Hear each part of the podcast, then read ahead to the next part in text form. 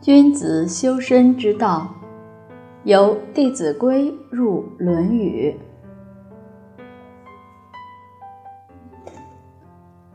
第二，变体。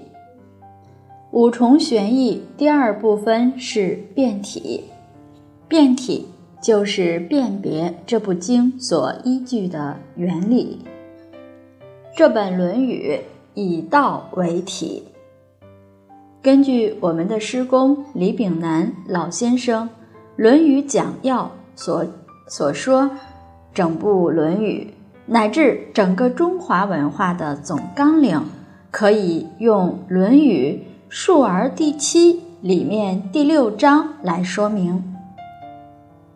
这一章是这样说的：“子曰：‘志于道，据于德，依于仁。’”游于义。从这里可以看到，孔老夫子所提倡的学文志向，就是学习的目标在道，因为道是整个宇宙的本体，《论语》也是以此为本体的。那这个道到底是什么呢？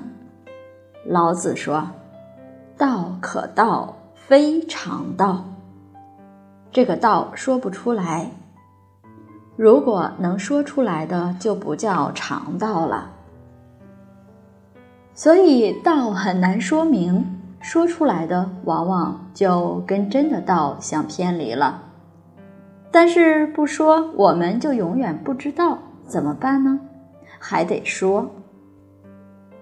大家千万不要执着一个语言文字，因为语言文字不是道，我们只能从语言文字当中去体会到。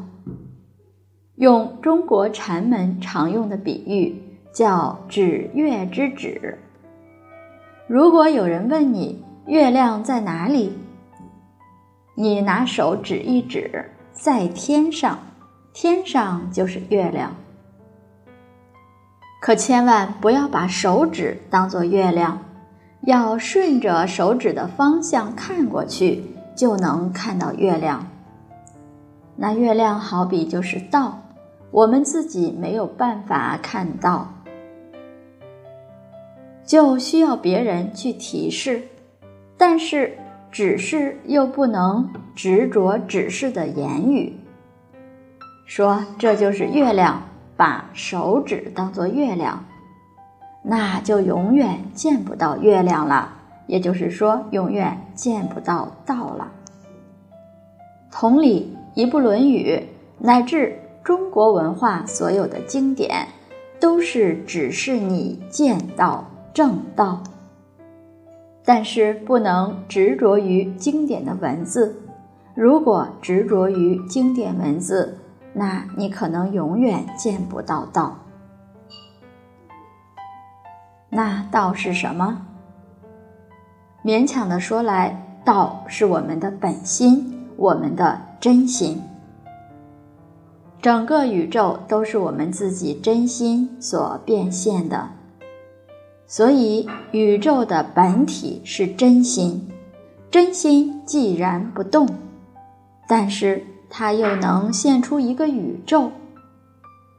怎么现出宇宙的呢？因为它在动。道是本体，本不动摇，本自清净。但是动的时候就叫得。什么动？念头在动，心动了。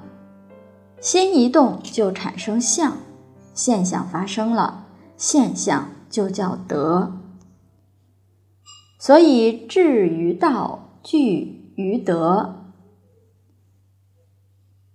道是体，德是相，而仁义是用。体、相、用讲的都是一个东西。好比一棵树，道好比是根，德好比是枝干，仁义好比是枝末花果。